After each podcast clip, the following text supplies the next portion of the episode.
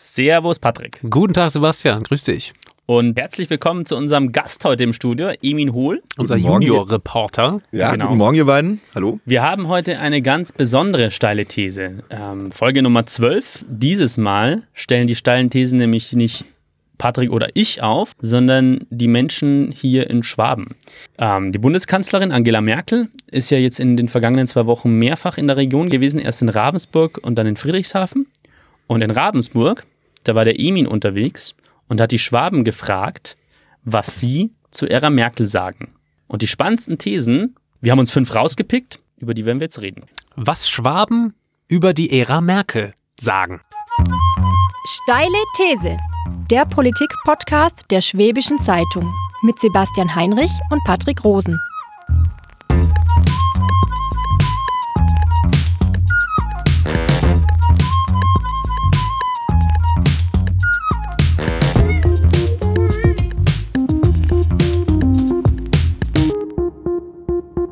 Grüß dich, Emien. Ähm, dich jetzt als dritten Mann hier dabei zu haben, äh, erfüllt uns mit Ehre. Mit Freude. mit Freude. Ähm, erzähl mal ganz kurz in, äh, zusammengefasst, ähm, die Schwaben ähm, sind ja äh, der Merkel schon wohlgesonnen, oder? Kann man zusammenfassen? Also den Eindruck konnte ich gewinnen vor Ort in Ravensburg im Schwörsaal, als sie da war. Die Grundstimmung war sehr positiv. Die Leute waren gegenüber Angela Merkel sehr. War Abschiedsstimmung da? Es war Abschiedsstimmung, ja. ja und, ja. und es war auch so ein ja, alle haben irgendwie gesagt, das ist sehr stilvoll ihr Abgang und wie sie sich hier verkauft, ist nochmal richtig gut. Wobei ich schon sagen muss, ich weiß nicht, Sebastian, du warst ja auch da, ob du die Beobachtung auch gemacht hast. Vor der Rede war die Stimme noch etwas skeptischer als nach ihrer Rede. Das war auch mein Eindruck.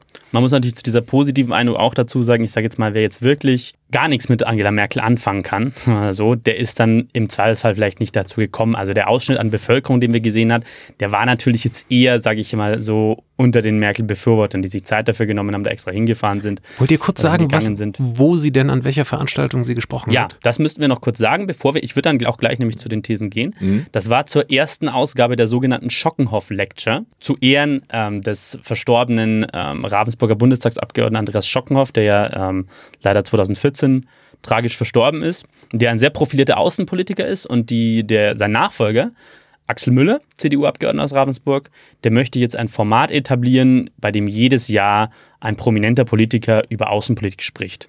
Und die erste, das war die denkbar prominenteste Politikerin, die man sich vorstellen mhm. kann. Also da ist dem Herrn Müller echt ein Kuh gelungen, war Angela Merkel. Genau. Und jetzt kommen die Thesen der Besucher. Genau, wir starten mit Matthias Meyer, der ursprünglich aus Ravensburg kommt und inzwischen aber das politische Geschehen aus Österreich beobachtet, weil er dort jetzt lebt lange Zeit schnell vergangen und es bleibt ein leeres, schales Gefühl für mich übrig. Also ich hätte mir gewünscht, dass sie mehr durchsetzt. Äh, mir war sie zu pragmatisch und zu wenig, äh, sie hatte zu wenig Visionen. Mir fehlt so das, das konservative Profil und mit Europa, das hat sie so wie, eine, wie einen Betrieb abgewickelt, aber die Menschen hat sie nicht mitgenommen und das ist schade. Jetzt bei der Europawahl haben wir halt die Befürchtung, dass die Populisten gewinnen, aber ich kenne viele Leute in Osteuropa und habe da auch Verwandtschaft und dort äh, sagen viele, ja die Merkel, die macht dem, mit dem Macron die Europapolitik und was äh, wir werden nicht gefragt. Also die kleinen Länder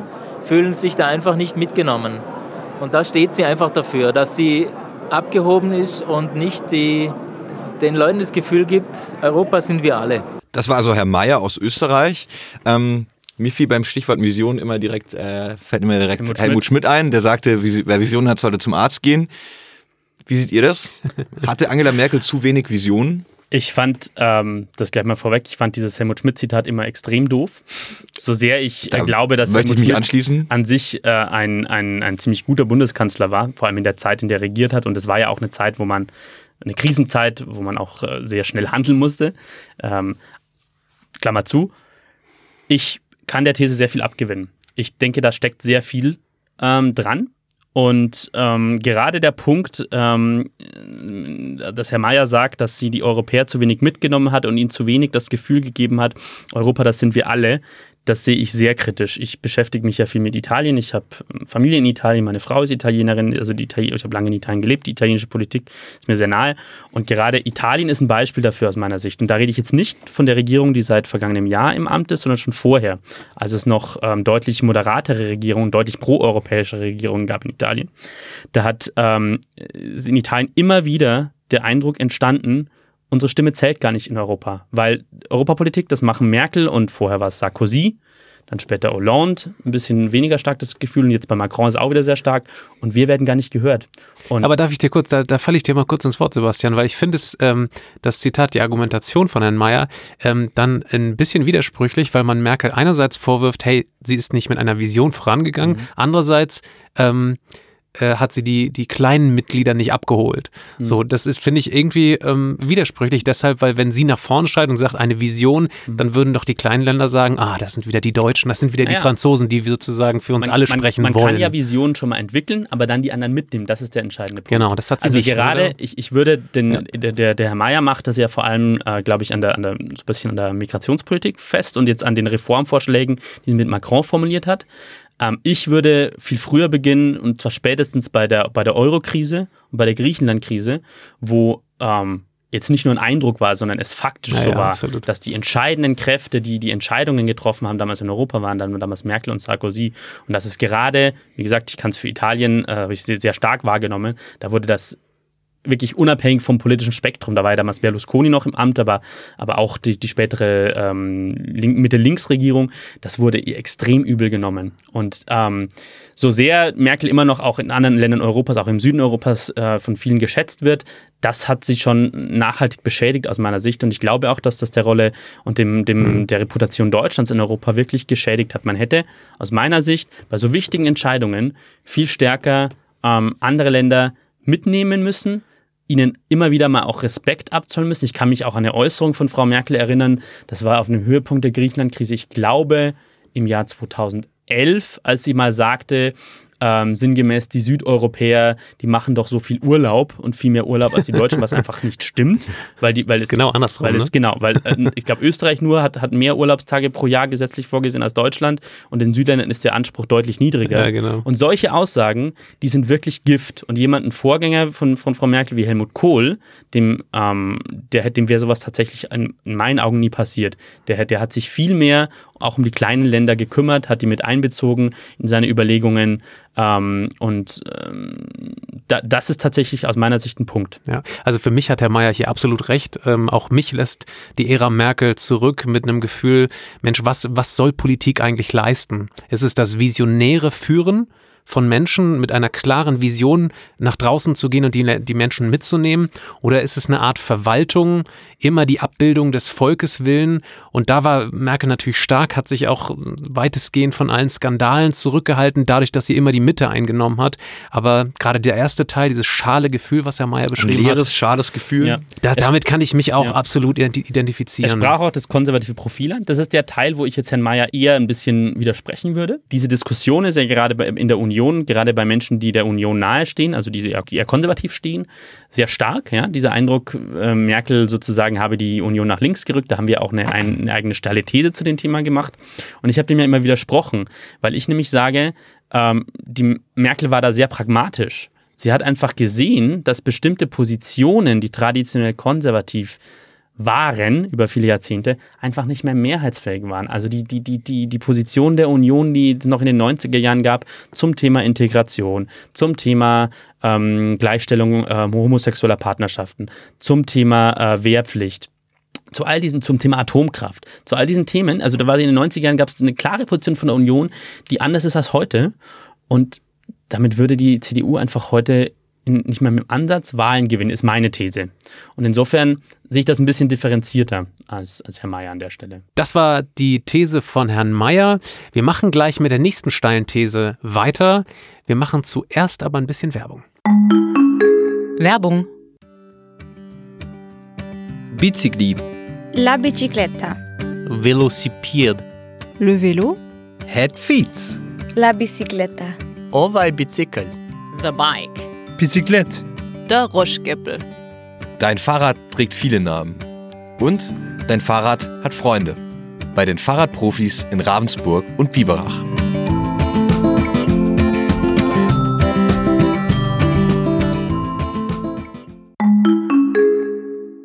Ja, Patrick hat es schon angekündigt, wir kommen zur nächsten These und die ist diesmal von Peter. Peter ist 22 und ähm, kommt aus Gersbeuern, also direkt hier um die Ecke. Und Peter hat über ein Thema gesprochen, dem ihr euch auch schon angenommen habt in der alten Folge, Digitalisierung. Und ich habe ihn gefragt, was er an der Ära Merkel positiv fand, in, inwiefern er da auch was gespürt hat. Wir hören mal rein. Tatsächlich den mobilen Internetausbau. Also den spüre ich jetzt auch, weil ich eher vom Land komme also aus Gersbeuren. Und das ist eben 20 Minuten weg von hier und es ist eben ziemlich ländlich. Und früher war eben immer nur Mobilfunk E, wenn überhaupt. Da ging aber auch nichts durch. Was jetzt aber wirklich besser geworden ist, dass wir jetzt sogar auf dem Land 4G haben, wobei immer oft kritisiert wird in Deutschland für, die Internet, für den Internetausbau, vor allem in den Großstädten. Aber ich finde, das muss man auch relativieren, dass eben wahrscheinlich nicht rentabel ist, auf dem Land den Internetausbau so zu fördern, ist da trotzdem, finde ich, ein deutlicher Prozess Spürt ihr diesen Prozess auch? Hier wird schon gelacht. Ich, ich lache deshalb, weil ähm, der Beitrag so ein bisschen unseren äh, Podcast, den wir äh, letztes Jahr schon aufgenommen haben, Sebastian und ich, im Rahmen der steilen Folge. These, zweite Folge, ähm, ja, das so ein bisschen widerspiegelt. Äh, da haben wir uns unterhalten über die Digitalisierung, über Glasfaser, speziell Diskrepanz zwischen äh, Stadt und Land. Und offensichtlich hat der Mann äh, unseren Podcast gehört, weil er bedankt sich jetzt extra bei Frau Merkel und sagt, ich weiß, es ist schwierig, trotzdem kommt das bei uns auf dem Land an. Damals habe ich die steile These vertreten, dass ähm, man das bedarfsgerecht natürlich steuern muss, weil das Glasfasernetz im städtischen Bereich äh, wichtiger ist auf, als auf dem Land. Aber jetzt wird mir Sebastian gleich widersprechen. Wir sollten uns jetzt hier nicht streiten. Ich finde es tatsächlich komisch, dass ein junger Typ von 22 Jahren das als Errungenschaft von Merkel hier hervorhebt. Deshalb habe ich auch sein Alter eben nachgefragt. Ich finde, ich finde, die Aussage hat echt, naja, sie hat echt ein bisschen was Tragisches fast schon. Ähm, also ich natürlich, ich verstehe, dass er sagt, das ist besser geworden. Das ist ja auch ein enormer Sprung von Edge-Empfang auf 4G-Empfang. Aber es hat insofern was Tragisches, weil das ja echt bedeutet, dass wir uns jetzt echt mit damit schon zufrieden geben in Deutschland zwischen. Dass wir sagen. Äh, nee, äh, Moment, er, er hebt die, er hebt die, ähm, die Entwicklung hervor. Ja, schon klar. Er hat nicht sagt, gesagt, dass er zufrieden ist, oder? Nein, doch, er sagt aber, das ist positiv an der, an der, an der Regierung von Angela Merkel. Und Gut. man muss ja mal klar sagen, also ich sehe ja die Verantwortung natürlich in erster Linie beim Verkehrsministerium, das ja auch für digitale Infrastruktur zuständig ist in Deutschland, ähm, das jetzt in den letzten Jahren immer von der CSU geführt wurde. Aber Frau Merkel hat natürlich bei all dem die im Grundgesetz festgeschriebene Richtlinienkompetenz. Das heißt, sie, wenn ein, Thema, wenn sie ein Thema, Thema auf die Agenda knallt und sagt, da muss jetzt ganz schnell was passieren, dann kann sie das machen. Und im Zweifelsfall, wenn das nicht passiert, kann sie den Minister entlassen sogar, der, der, der dafür zuständig ist. Und sorry, aus meiner Sicht hat Deutschland das halt einfach sowas von verpennt in den vergangenen Jahren. Wie gesagt, ich finde es ja echt schon fast tragisch, wenn, wenn, wenn, ähm, wenn der, ähm, der, der Besucher das Wie heißt er nochmal? Wie heißt er nochmal, Emin? Peter. Peter, so ich finde es ja schon fast tragisch, wenn, wenn der Peter hier an der Stelle sagt, dass das ein Erfolg ist. Wie gesagt, ich, ich will ihn da jetzt, das jetzt nicht vorwerfen, aber ähm, ich, ich, wenn du blickst, wie es halt in den Nachbarländern zum Beispiel läuft, ja, wie das in der Schweiz läuft, in Österreich läuft, in Frankreich läuft und sogar in Italien teilweise deutlich besser läuft als in Deutschland. Ähm, und wir geben uns schon damit zufrieden, dass sogar, Zitat, auf dem Land es 4G gibt. Das müsste für mich eine, eine, eine Selbstverständlichkeit sein. Also Aber den, den, Punkt, den du da machst, ist ganz interessant, weil das ist nämlich eine Beobachtung, die habe ich ganz viel oft an, an diesem Abend gemacht die Menschen ziehen oft Vergleich zu anderen Ländern und sagen dann, also im Vergleich zu Portugal, zu Spanien können wir noch zufrieden sein hier mhm. in Deutschland. Das war auch interessant. Es war eine Bei Portug dem Thema können wir eben nicht zufrieden ja, sein. Ja, eben nicht, ne, aber generell ist das also so ein bisschen der Tenor gewesen. Mhm. An diesem Abend, es war auch eine Portugiesin da, die jetzt seit 20, 30 Jahren schon in Deutschland lebt. Mhm. Und sie meinte, also im Vergleich zu Portugal ist hier alles gut. Also und, und die Leute haben Angst, dass mit dem Abgang von Merkel jetzt etwas aus den äh, Fugen gerät, beziehungsweise dass ähm, dieser phänomenale Internetausbau jetzt äh, noch mehr ins Stocken gerät oder was naja, offensichtlich schon. Also es hat sich schon so eine, es ist schon, und auch eine Bequemlichkeit, die ich auch mittlerweile schon spüre. Also ich bin ja etwas jünger als ihr und der erste Kanzler, an den ich mich erinnern kann, ist Gerhard Schröder. Mhm. Und dann kam direkt Angela Merkel. Ja. Ich habe neulich, die Geschichte habe ich Patrick schon erzählt, Deutschland ein Sommermärchen geguckt, ein Film über die Fußball-Weltmeisterschaft und da sind alle mittlerweile abgetreten, mhm. Cleansy weg, Ballack weg, aber wer immer noch, wer immer noch da ist, ist Angela Merkel, die in diesem mhm. Film auch zu sehen ist. Ja. Und ich finde, das ist eigentlich eine ganz spannende Beobachtung. Ja, da, man muss natürlich dazu sagen, dass Deutschland schon immer den Hang dazu hatte, ähm, längere Regierungszeiten zu haben, sozusagen. Siehe also, Kohl. Adenauer war 14 Jahre im Amt, mhm. Kohl war 16 Jahre im Amt. Ähm, also das, Frau Merkel ist ja jetzt nicht die, die wird nicht die erste Kanzlerin sein, die, die, die, die lange im Amt ist. Mal schauen, ob sie den, den, den Rekord von, von Kohl ein, einholen, also einholen. Wenn sie die Legislatur fertig macht, dann wird das der Fall sein. Aber natürlich, das, das prägt natürlich schon. Also das ist, äh, und, und, und das wird auch im Ausland gesehen, in meiner Wahrnehmung. Und, äh, und von vielen Deutschen auch der Vergleich mit dem Ausland, dass wir halt natürlich durch einfach auch die, durch die Person Angela Merkel eine politische Stabilität reinbekommen haben. Nur die Kehrseite, und die sehe ich jetzt zum Beispiel, zum Beispiel bei der Stalin These 2, ist halt, dass wir uns auch bei, äh, also bei der zweiten zur digitalen Infrastruktur, ist ja, dass wir auch in vielen Bereichen einfach nicht vorangekommen sind, wo wir einfach mhm. dringend hätten vorankommen müssen. Stichwort ähm, digitale Infrastruktur, Stichwort Klimaschutzpolitik, Stichwort, ähm, ja, Stichwort auch äh, Asyl- und Migrationspolitik auf europäischer Ebene. Ähm, da werden wir später nochmal, also da gibt es ja eine These zu dem Thema. Ähm, Stichwort, ähm, ja, Weiterentwicklung der EU. Also gibt es so viele Punkte, ganz, ganz wichtigen Themen, wo halt Frau Merkel eher verwaltet hat. Das war in Krisenzeiten sehr gut, teilweise.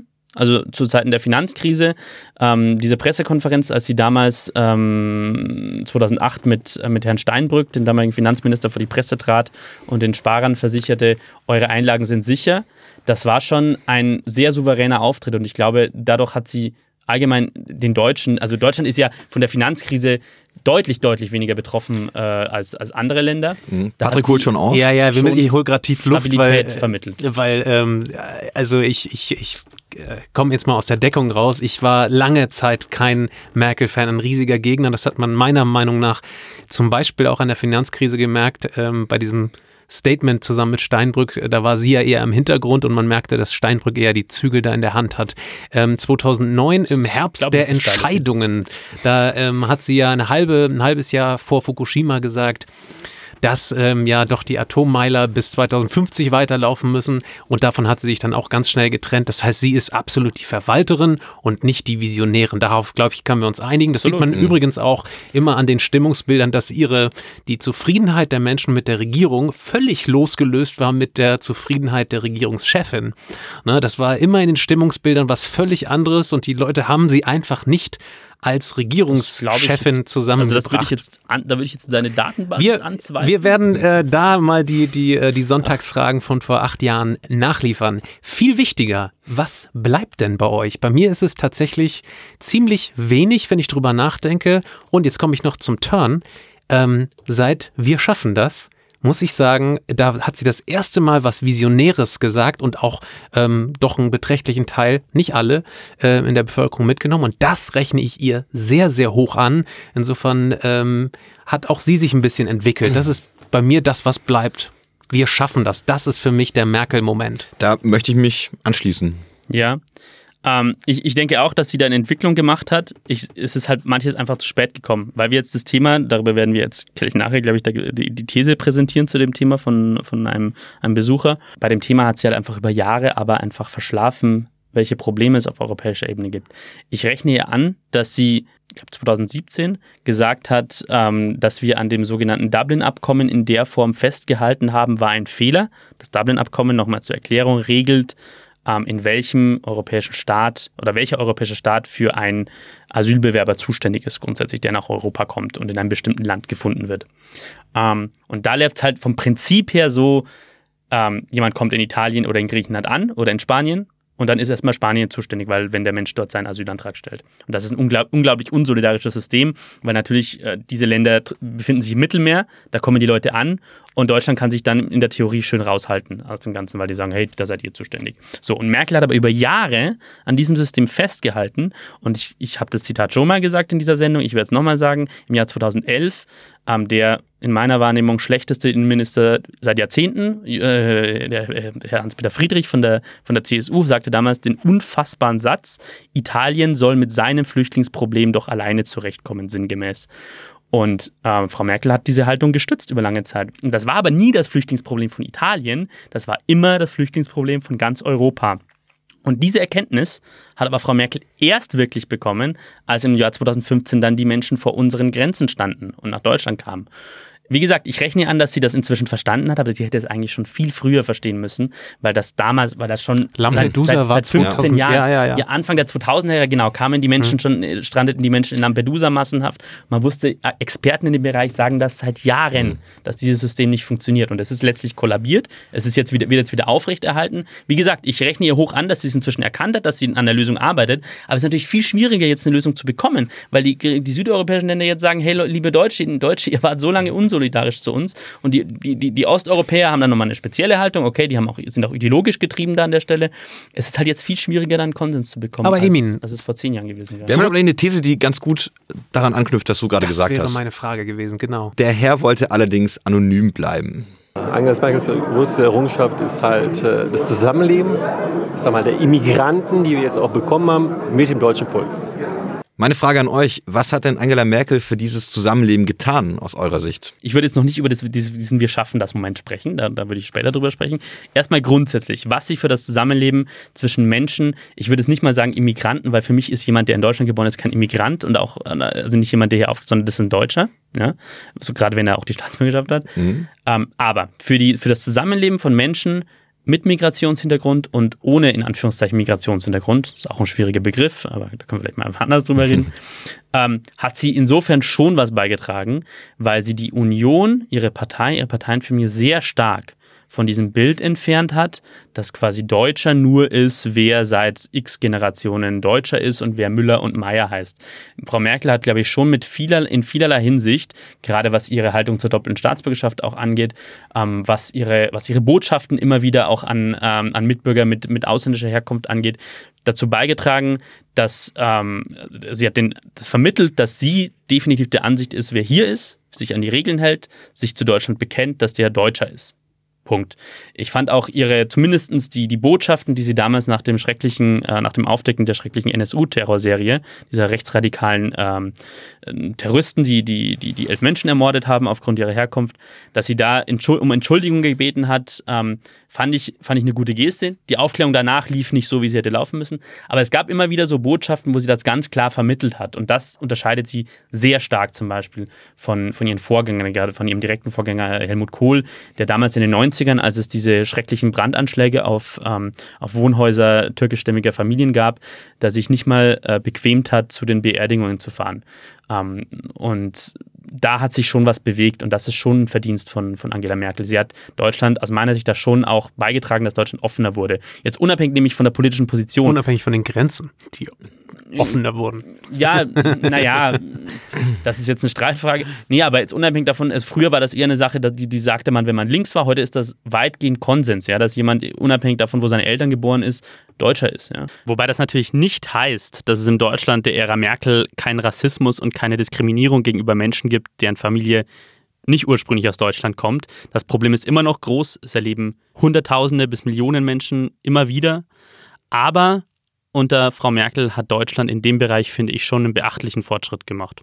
Trotzdem habe ich mich gefragt, Stichwort Vision. In der, in der CDU, in der, in der Bundes-CDU finden sich relativ wenig Menschen mit offensichtlichem Migrationshintergrund. Wenn jetzt, die gibt's, aber zum Vergleich zu den Grünen oder zur SPD ja. Eher weniger. Ja, aber, aber Frau Merkel, also ich, aber ich würde jetzt erst Patrick Nee, danke. Ich, ich, ich lehne ab. Ich, äh, ich, äh, also die, so wie er, äh, dieser Diskutant dort ähm, die These aufgestellt hat, kann ich damit leider nichts anfangen. Es tut mir leid, er hat, also er hat von Emigranten gesprochen und da kommt mir gleich ähm, alles das von 2015 bis heute sozusagen in den Sinn. Natürlich hat sie sehr, sehr viel dafür getan, aber sie ist Regierungschefin. Das sollte klar sein, dass ähm, da könnte man jetzt über die Ära Schröder genauso reden. Ähm, naja, aber es ist für eine konservative Parteichefin und Regierungschefin in Deutschland ja, schon ja, natürlich, nicht selbstverständlich klar. gewesen, dass sie, dass sie an mehrerlei Punkten gesagt hat, ähm, ihr, ihr seid, also oder die Botschaft vermittelt hat, dass, dass Menschen unabhängig von ihrer Herkunft äh, sich als Deutsche fühlen können. Das ist nicht selbstverständlich, ja. Das war lange ja, nicht selbstverständlich. Ja, ähm, auch, auch in der SPD war das übrigens nicht lange nicht selbstverständlich, muss man ehrlicherweise auch dazu sagen. Ähm, mhm. Ja, aber dann reden wir doch über, über, über, dass wir schaffen das, weil das natürlich der der Moment ihrer Kanzlerschaft war. Also dieser Moment, an dem sie gesagt hat, ich schließe die Grenzen nicht für die Flüchtlinge, die aus Ungarn kommen. Es gab nie eine Grenzöffnung aus meiner Sicht, und das ist ja auch eine verbreitete Rechtsauffassung. Das ist aus meiner Sicht ein Mythos der, der, der, der Rechtsnationalen. Ähm, sie hat einfach gesagt, ich schließe die Grenzen nicht. Und ich, sie hatte aus meiner Sicht in dem Moment auch keine vernünftige Alternative dazu. Ähm, weil sonst hätte es nämlich furchtbare Szenen gegeben, sonst wären vielleicht Menschen gestorben, sonst hätte die Polizei mit Gewalt äh, hunderte, tausende Menschen zurückweisen müssen. Und ähm, das wäre viel schlimmer gewesen. Ähm, ich sage, äh, also grundsätzlich sage ich, diese Geste, dieses Wir schaffen das und diese, diese, diese grundsätzliche Offenheit, Menschen aufzunehmen, war, war, war, war aus meiner Sicht positiv. Es ist danach, allerdings muss man zwei Sachen sagen aus meiner Sicht. Zum einen hat sie dieses Wir schaffen das mit ihrer, in ihrer Region natürlich schon sehr relativiert über die, über die Monate und Jahre danach, weil die Asylpolitik in Deutschland in den Monaten danach so stark verschärft wurde, wie seit der Grundgesetzänderung von 1993 nicht mehr. Also da durch die, durch die zwei Asylpakete, durch das sogenannte geordnete Rückkehrgesetz jetzt, ähm, gab es da eine Verschärfung, die ich sage jetzt mal, teilweise ähm, verständlich ist und auch gerechtfertigt ist, wenn man Ordnung zum Beispiel in die, in, die, in die Rückführung bringen will, teilweise aber auch schon eine massive Härte beinhaltet hat. Und da war dann nichts mehr von, von Offenheit und also nicht mehr viel von Offenheit und Humanität zu spüren. Das ist der eine Punkt. Und der andere Punkt war tatsächlich, dass das Management in der sogenannten Flüchtlingskrise nicht unbedingt optimal war teilweise. Also gerade wie, wie, wie Frau Merkel sich dann gegenüber den Kommunen verhalten hat, ähm, die sie um Hilfe gebeten haben, ganz explizit, das war nicht immer optimal, um es vorsichtig auszudrücken. Und da hing es dann sehr stark von den Ländern ab, ja, also wie die es gemanagt haben. Also Baden-Württemberg und Bayern haben das in meiner Wahrnehmung ziemlich gut hinbekommen was die Versorgung anging, die Verteilung und so weiter. Und andere Länder, die überfordert waren, die vielleicht auch unfähig waren, wie jetzt Berlin, ja. ähm, haben, das, haben das viel, viel schlechter hinbekommen. Und daher finde ich, hat die Bundesregierung teilweise, sie hat sich ein bisschen zu sehr rausgehalten aus der Sache. Also ich fand das, ähm, wenn man mal diesen Türkei-Deal beispielsweise nochmal im Kopf sich äh, aufruft, so ähm, bin ich der Meinung, dass sie da genau wieder diesen Verwaltungs- ähm, ja, Kompromiss gefahren hat, dass sie öffentlich sagt, ja klar, wir schaffen das weiterhin, aber intern natürlich genau ähm, das managt, so dass äh, diese Flüchtlingsströme aus ähm, Südosteuropa irgendwie dann versiegen. Ähm, auch die Mittelmeerpolitik hat sich seitdem ja sehr, sehr verändert und da ist sie natürlich richtig, wie du sagst, also absolut nicht visionär, wir schaffen das unterwegs, ja. sondern komplett ähm, realpolitisch mhm. hat sie so gehandelt, dass äh, wir auf Dauer äh, ja dieses dieses, äh, diesen Zustrom an, an der Bevölkerung nicht, nicht werden schaffen können. Jedenfalls hat sie so agiert. Ich weiß nicht, ob das wirklich wahr ist. Also ich, ich sage jetzt mal, mit dem Zustrom, ich finde das Wort auch mal schwierig, weil du da sozusagen Menschen mit Wassermassen gleichsetzt, würde ich jetzt so nicht verwenden, aber ähm, ich sag mal so die. Äh, Entschuldigung, muss ich immer lachen, die, weil das so absolut korrekt, politisch korrekt ist. Nee, da geht es mir gar nicht um, ja, ich finde. Flüchtlingswelle, Flüchtlingsstrom. Ja, ganz schlimme, ganz schlimme ja. Wörter, finde ich. Ja, das also stimmt. das, ich, ich, politisch korrekt. Das sind aber im, Stra im Da können wir auch mal eine These drüber machen, dass, dass wir politisch korrekt. Äh, dass wir politisch korrekt, äh, finde ich ja gar nicht mal so schlecht an sich, das Konzept. Klammer zu. Ähm, ich sehe das aber ähnlich wie du letztlich. Also ich sehe auch, dass, ähm, dass, sie da, dass sie da zu sehr teilweise verwaltet hat. Und die europäische Lösung in der, in der Flüchtlingskrise, wie gesagt, man muss da unterscheiden. Das, was vor 2015 war, da hat sie viel zu wenig gemacht aus meiner Sicht. Da hat sie viel zu sehr laufen lassen, hat sich darauf verlassen, dass dieses Dublin-Abkommen sozusagen Deutschland in Anführungszeichen vor den Flüchtlingen schützt. Vor den Flüchtlingen schützt. Ähm, und nach, das hat sie aber revidiert, das hat sie geändert, da arbeitet sie daran. Das halte ich ihr schon zugute, dass sie danach sich da wirklich eingesetzt hat. Es ist halt nicht wirklich von Erfolg gekrönt, weil ähm, sie viel Vertrauen natürlich verspielt hat vorher. Aber auf der anderen Seite, weil sie halt einfach Regierungen hat in Ungarn, in Polen, inzwischen auch in Italien, ähm, mit denen das halt einfach extrem schwierig ist, leider. Das ist, äh, da, dafür kann sie jetzt nicht direkt was, will ich jetzt mal sagen. Ich habe noch eine steile These, die kommt diesmal von einer Dame, die ebenfalls anonym bleiben wollte. Und äh, sie habe ich nach der Zukunft äh, gefragt. Was kommt nach Angela Merkel?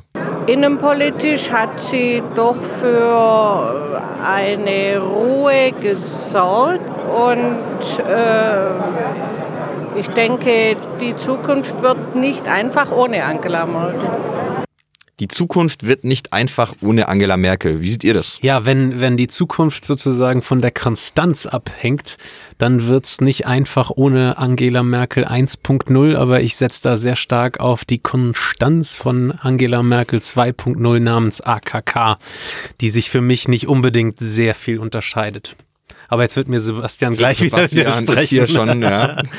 Also ich stimme der These vollumfänglich zu tatsächlich. Also so, so kritisch ich jetzt vorher immer, immer war Mhm. zu Angela Merkel in Sachen Stabilität und Ruhe und eine Regierung führen und Moderieren vielleicht und moderieren, ist sie vermutlich eine der fähigsten Politikerinnen, die es auf der Welt gibt und die es auch in Deutschland je gegeben hat. Ähm, und es, dass es einfacher wird, glaube ich jetzt auch eher nicht, weil ich, ich spreche Frau Kramp-Karrenbauer. Wir gehen jetzt immer davon aus, dass die Union der Wahlsieger der nächsten Wahl sein wird. Das ist jetzt wahrscheinlich, ja. Es könnte anders kommen, theoretisch, aber ich sehe jetzt nicht weder, dass die SPD noch, dass die Grünen jetzt die stärkste Partei werden könnten momentan. Aber es kann auch in zwei Jahren anders sein. Aber gesetzt den Fall, dass es so bleibt wie jetzt und dass die Union stärkste Partei wird. Ähm, dann hat Kramp, Frau Kramp-Karrenbauer das Problem aus meiner Sicht, dass sie eine deutlich äh, weniger, ähm, soll man sagen, versöhnliche Persönlichkeit ist als, ähm, als, als Angela Merkel. Mit Angela Merkel konnten sehr viele Deutsche sehr gut leben. Ja? Also die, die hat über lange Zeit, also gerade zumindest bis zur Flüchtlingskrise und auch jetzt wieder eigentlich, das sieht man an ihren Beliebtheitswerten, kann sie äh, echt einen großen Teil der Bevölkerung, kann sehr gut leben mit ihr.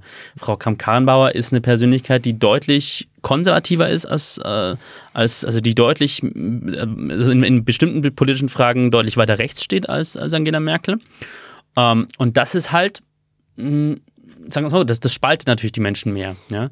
Das, ähm, das muss nicht schlecht sein in der politischen Debatte, also dass wir ein bisschen mehr, mehr Streit wieder auch in der, also, also dass nicht nur die Extremisten sozusagen äh, aus der, äh, was, was anderes sagen, sondern dass auch in den Parteien, die sich um die Mitte rumscharen, ähm, so ein bisschen mehr Streit reinkommt. Aber ich sage nur, dass wir dann, denke ich, schon vermissen werden, ähm, dass ähm, dieses ein bisschen, ja, wie soll man sagen, dieses, äh, diese Fähigkeit, die, die, die, die, das Land so ein bisschen hinter sich zu vereinen. Das hatte Ja, Frau Merkel ja. deutlich Ohne, ich stärker muss ich als ganz kurz an der. Stelle muss ich kurz äh, einschreiten, weil das ist wieder das Phänomen, dass man Angela Merkel Konstanz zuschreibt, aber nicht mit ihr verbindet, dass die AfD unter ihr entstanden ist durch ihren, jetzt wirst du mir gleich widersprechen, unter ihren Linksruck der CDU und man sich jetzt sozusagen darum, ja, äh, sich Gedanken macht, dass AKK ähm, die CDU wieder weiter nach rechts rückt und dadurch sozusagen Konstanz verliert. Das verstehe ich nicht, weil wenn man die AfD oder die Existenz dieser Partei als ähm, das Gegenteil von Konstanz ähm, ähm, definiert, dann hat Angela Merkel ja sozusagen keine Konstanz gebracht. Deswegen absoluter Widerspruch von mir an der Stelle. Da würde ich zwei Sachen mal entgegnen. Zum einen, wie gesagt, aus meiner Sicht hat es nie einen Linksruck der Union gegeben.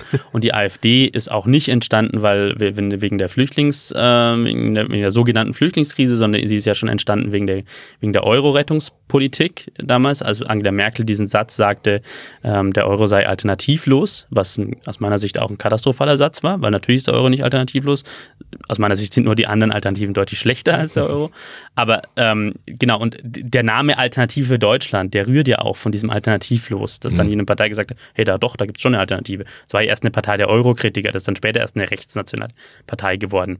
Ähm, und die zweite, der zweite Punkt, an dem ich dir vehement widersprechen würde, ist, dass ähm, dieser vermutete, wahrgenommene, wie auch immer, ähm, Bewegung zumindest ein bisschen nach rechts der Union durch Kramp-Karrenbauer. Naja, also dass das nicht wirklich funktioniert, zeigen ja die, die, die Umfragewerte. Also die AfD ist jetzt nicht wirklich eingebrochen, seit Kramp-Karrenbauer CDU-Chefin ist und die CDU ist in den in Umfragewerten in den letzten Monaten eher wieder gesunken und auf jeden Fall nicht stärker, als sie es in der letzten, in der letzten Zeit unter Merkel war. Also ob das jetzt wirklich der politischen ähm, wie soll man sagen, ob das die politische Landschaft wieder so dorthin zurückbringt, wo sie vorher war, das wage ich stark zu bezweifeln. Ich würde noch mal ganz kurz auf dieses Stichwort Ruhe zu sprechen kommen. Du hast es gerade innenpolitisch äh, festgemacht. Ich fand auf diesen, wenn man diese G20-Abschlussbilder gesehen hat Mhm. und zwischen all diesen, Das ist jetzt G20 2017. unter anderem, Ja. wenn man zwischen all diesen Männern, die mal mehr, mal weniger seriös sind, äh, in schwarzen Anzügen, dann diesen Farbtupfer Merkel hatte, dann war Mhm. man immer auch so ein Stück weit beruhigt. Sie hat auch da geschafft, für mich zumindest eine gefühlte Ruhe reinzubringen, auch diese Krisenherde zu moderieren. Also ich fand es immer unfassbar Mutti. beruhigend. Sie eben, genau, sie ist Mutti. Sie ist Mutti. Und in diesem Fall total positiv. Finde ich, hat sie dieser Runde immer gut getan. Jetzt muss ich aufpassen, ich werde jetzt am Schluss, also nachdem ich jetzt so, so in dieser im Lauf dieser Serie, also in dieser Folge so lange jetzt als, als Kritiker sozusagen agiert, da werde ich jetzt total äh, positiv. Sentimental? wieder. Nee, sentimental nicht. äh, Das werde ich mir Erst in zwei Jahren verkneifen als, als Journalist. Aber ähm, nee, da, da gebe ich dir recht. Sie ist eine unglaublich fähige Diplomatin. Ich meine, allein was, okay, das, da war auch Frank-Walter Steinmeier als Außenminister beteiligt, aber allein das, ähm, das Minsk-Abkommen ja, im Ukraine-Konflikt ähm, 2015, Anfang 2015 zustande gekommen ist, das bei allen Schwächen dann doch eine gewisse Funktion hat. Ähm, dass der Iran-Deal damals auch unter, unter, unter Merkel, da war ja Deutschland auch maßgeblich daran beteiligt, ähm, zustande kam und so weiter und so fort. Ähm, also sie hat schon die, sie, sie, sie hat schon echt eine Wahnsinnsautorität auf der internationalen Bühne gehabt. Das war schon wirklich beachtlich, weil sie halt bei allen, aus meiner Sicht, Fehlern und Schwächen ihrer, ihrer Politikführung halt einfach eine wahnsinnig intelligente, unglaublich analytische und ausgeruhte und ausgebuffte Politikerin ist. Und ähm, in die Schuhstab, also in die, in, die, in die Schuhe muss erstmal jemand steigen, würde ich jetzt mal sagen. Das sind keine, sind keine kleinen Schuhe. Ja? Also das möchte ich bei aller Kritik, wie gesagt, die ich jetzt lange jetzt geäußert habe, mhm. muss, muss man schon ihr definitiv zugute halten. Deswegen bin ich auch bei dieser These durch die Hörerin definitiv dabei, dass es echt nicht einfach wird ohne, ohne Frau Merkel. Kommen wir zum Abschluss noch ähm, ein bisschen zur Zukunft von Angela Merkel. Wir haben jetzt viel über die Zukunft von Deutschland gesprochen. Aber was macht Angela Merkel nach ihrer Amtszeit? Auch das habe ich die Leute gefragt und Willi Wächter aus Bad Wurzach hat mir folgende Antwort gegeben. Ich denke mal, sie wird sich zurücklehnen, wird wahnsinnig groß durchschnaufen und sagt, ich habe fertig. Macht sie den Trapattoni und sagt, ich habe fertig. Ich versuche gerade jetzt äh, Parallelen herzustellen zwischen Giovanni Trapattoni und Angela Merkel. Ähm, vom Stil her sicher hm. ein bisschen vergleichbar. Ist ja auch ein sehr. Na gut. Ähm, Scherz beiseite. Hm, ja, klare Antwort ja. Ich glaube, sie wird, ähm, sie hat es deutlich gesagt, als sie damals im November 2018 ihren Rückzug von der Parteispitze bekannt gegeben hat, äh, nach der Hessenwahl, hat sie explizit und wirklich absolut unmissverständlich gesagt, dass sie kein weiteres Amt anstrebt. Das hat sie jetzt auch nochmal wiederholt vergangene Woche, als, als die Spekulationen wieder ins Kraut schossen, was sie denn jetzt doch tun ähm, können, könnte nach, nach, nach dem Ende ihrer Amtszeit. Ähm, und Frau Merkel ist jetzt echt niemand, der, wenn, der, der, der sowas einfach leichtfertig sagt. Ich glaube tatsächlich, dass sie, dass, dass, dass sie kein Amt mehr übernehmen wird. Ich würde ein einziges eine einzige Ausnahme machen, wenn es jetzt wirklich wieder irgendwie eine totale Krisensituation gibt und, ähm, und, und sehr viele Menschen auf sie einreden, sie möge doch bitte dieses oder jenes Amt oder diese oder jene Rolle übernehmen, dann könnte ich mir das vorstellen. Aber grundsätzlich glaube ich, sie wird, ähm, sie wird die Zeit als Ankanz Altkanzlerin dann, dann genießen und ähm, sich, glaube ich, auch weitgehend zurückhalten. Das, das kann ich mir gut vorstellen. Wahrscheinlich wird sie eine Stiftung gründen, wie das, wie das, wie das viele Altkanzler getan haben. Das, aber ja, also ich, ich, ich, glaube, ja, sie wird, ich bin voll bei der These des, des, äh, des, des Besuchers da in Ravensburg, ähm, der, der gesagt hat, ähm, sie, sie sagt, ich habe fertig. Werbung. Die erste gemeinsame Wohnung, die zweite Schwangerschaft, drei Zimmer, der vierte Stock, die fünf Nachbarn. Der erste Umzug, die Doppelhaushälfte, das dritte Kinderzimmer, Verkauf des Viersitzers, Hauptstraße 5 der erste Hauskauf. Die beiden Ältesten zum Studieren. Das dritte Haustier. Vier Kilometer in die Stadt. 25 Jahre zusammen. Unser Leben wandelt sich und mit ihm unser Zuhause. Gut, wenn man einen Partner hat, der in all dem Wandel den Überblick behält. Bauerimmobilien. Immobilien sicher kaufen und verkaufen seit 1994 www.bauer ohne e-immobilien.de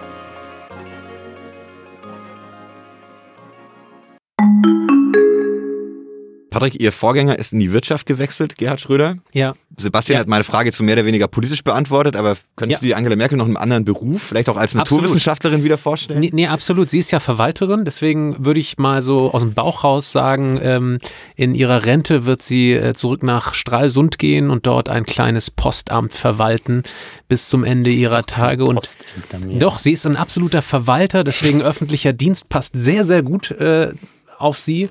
Ähm, dort, wo sie eigentlich. Das kann sie doch auch mit dem Alter gar nicht mehr. Doch, das wird alles noch gehen, äh, ganz sicher. Ähm, da, wo man wirklich keine Vision braucht, also wirklich Stempelchen links, Stempelchen rechts, das ist genau das Ding für sie.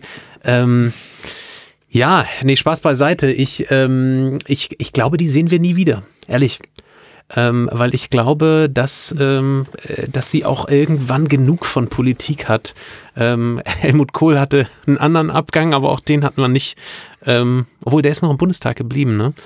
Angela Merkel wird dann nicht mehr zu sehen sein, das glaube ich tatsächlich. Sie wird komplett aussteigen.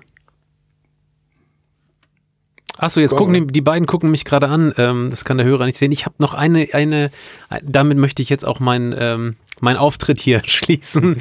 ähm, ich habe äh, Angela Merkel mal bei einer Wahlkampf, ähm, ähm, bei einem Wahlkampfauftritt in Stuttgart ein Plüsch Eisbär geschenkt und habe gesagt, hier ein äh, Klimabär für die Klimakanzlerin.